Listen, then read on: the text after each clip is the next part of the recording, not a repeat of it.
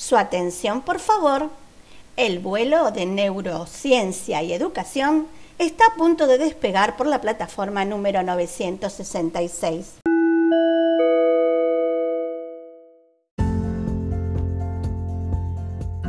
Buen día colegas, sean todos bienvenidos a Tiempos para Compartir Experiencias Educativas, espacio podcast de nuestra querida escuela número 966 Ituzaingó.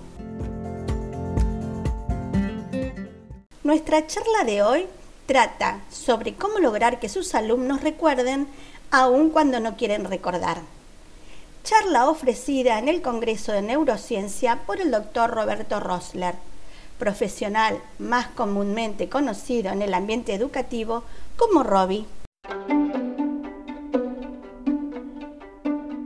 En el cuarto Congreso de Neurociencia, titulado Educación e Inteligencia Emocional, el doctor Rosler inició su conferencia haciéndonos reflexionar sobre la siguiente pregunta. ¿Qué hacen los alumnos antes de un examen? Generalmente, un día antes, se levantan muy temprano y comienzan a estudiar de memoria los temas del examen. Pero, ¿cuál es el problema de esta actividad? Como los conocimientos quedan en la memoria de trabajo, al transcurrir dos o tres días ya no recuerdan nada todo se ha perdido, no quedó nada o casi nada en la memoria, porque este tipo de memoria es muy volátil. Para que ello no suceda, hay que trabajar la memoria de largo plazo. Para trabajar y llegar a la memoria de largo plazo de nuestros alumnos, el doctor propone siete pasos. En el primer paso, abrir la persiana de las memorias sensoriales, es decir, hay que activar en los niños los sentidos. Si queremos que nuestros alumnos abran sus sentidos, hay que trabajar con cinco estrategias básicas.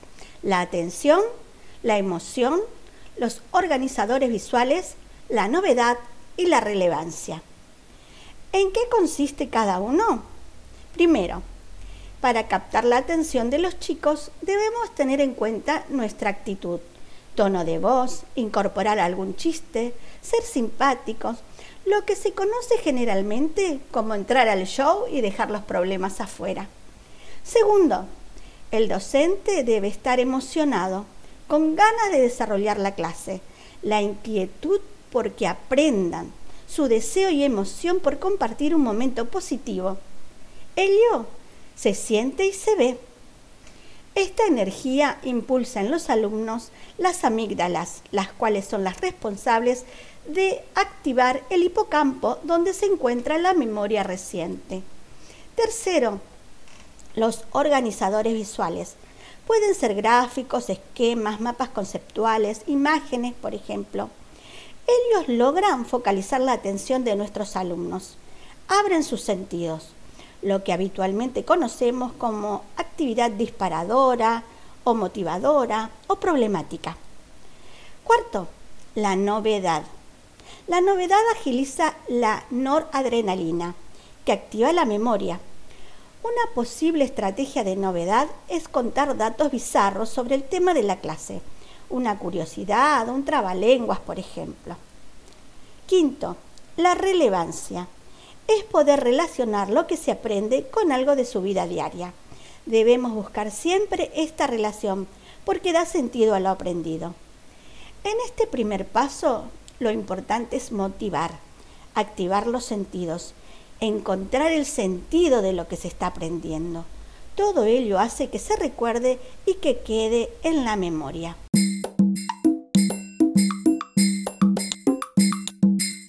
Segundo paso, el pensamiento reflexivo. Hay que hacerlos pensar, activar la memoria de trabajo, pero recordemos que esta es de corto plazo.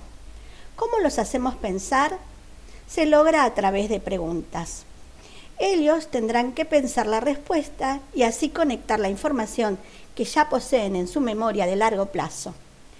Para que puedan lograrlo reflexivamente hay que darles tiempo entre 3 y 5 minutos y silencio.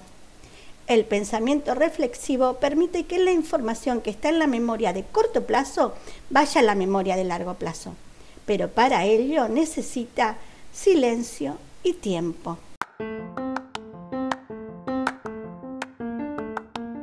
Tercer paso, la autogeneración.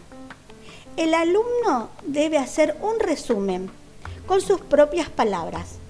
Prohibido copiar y pegar. Es decir, no se puede estudiar de memoria. Se lee, se subraya y se hace un resumen. Tiene que ser con sus palabras, porque siempre recordamos mejor aquello que hemos producido nosotros mismos. Esto es coherente con el formateado del circuito neuronal que posee cada uno y las posibilidades de recordarlo serán así superiores. Por ello, en cada clase debe haber una conclusión, un resumen del tipo mm, hoy aprendimos qué, descubrimos qué, etc. Cuarto paso, fortalecer y retroalimentar. En esta instancia el docente realiza una evaluación formativa para el aprendizaje. Sin nota. Busca verificar si el alumno comprendió. Si ello no ocurrió, hay que volver a enseñar, pero de otra manera, con otras estrategias, jamás de la misma forma.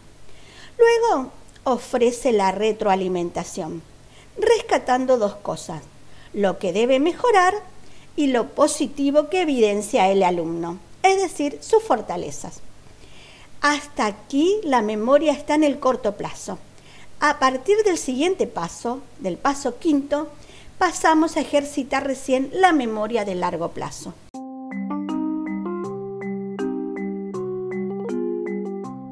Quinto paso, practicar, ejercitar, repetir, hacer tareas, Ello fortalece los contactos sinápticos y la memoria de largo plazo. Es conveniente que repase utilizando diferentes tipos de memoria para que no sea aburrido. Por ejemplo, memoria motora, episódica, emocional, etc. Y muy importante, dormir bien, porque recién allí se consolida la memoria de largo plazo. Sí, fortalecemos lo aprendido recién cuando dormimos. Por ello, los niños mayores de 10 años deben dormir 8 horas y los menores de 10 años deben dormir 10 horas. El que estudia sin dormir se olvida pronto, porque se consolida lo aprendido, es decir, que queda en la memoria de largo plazo recién cuando dormimos.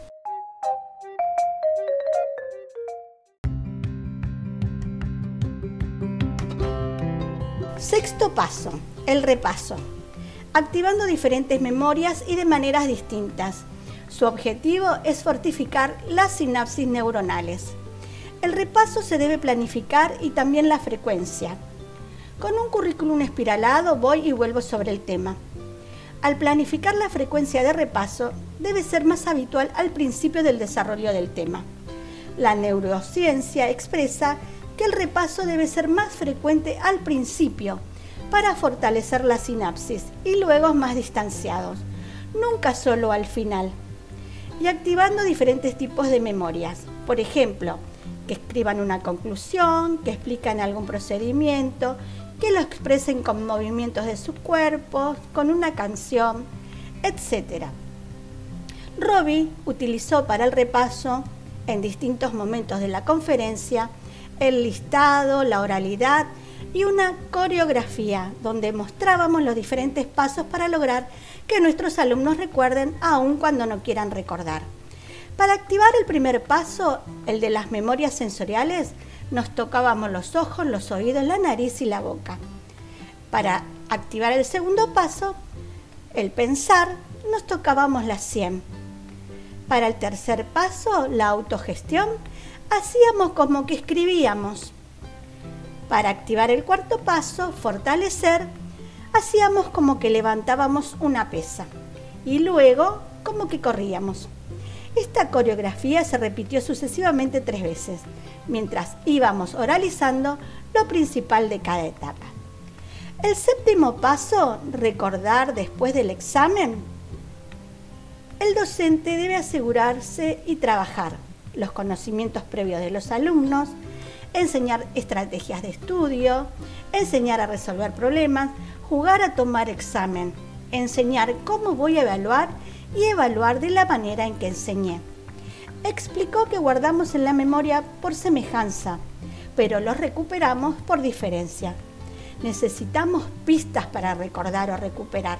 Por ejemplo, ¿viste la película de Darín? Necesitamos más pistas para recordar. ¿Cuál? La del chino. Y ahí sí recordamos, cuento chino. En las consignas que redactamos se deben prestar atención a las pistas. Por ejemplo, teniendo en cuenta la clase donde utilizamos el microscopio, explica o responde o realiza la siguiente actividad. Los avances científicos de la neurociencia nos permiten lograr clases más potentes y útiles.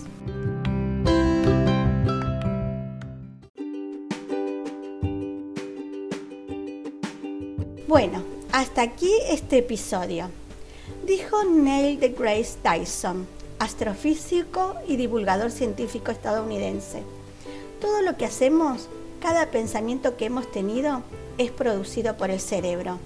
Pero exactamente cómo funciona sigue siendo uno de los mayores misterios sin resolver. Y parece que cuanto más investigamos sus secretos, más sorpresas encontramos. Bueno, que tengan una buena semana. Si Dios permite, hasta la próxima.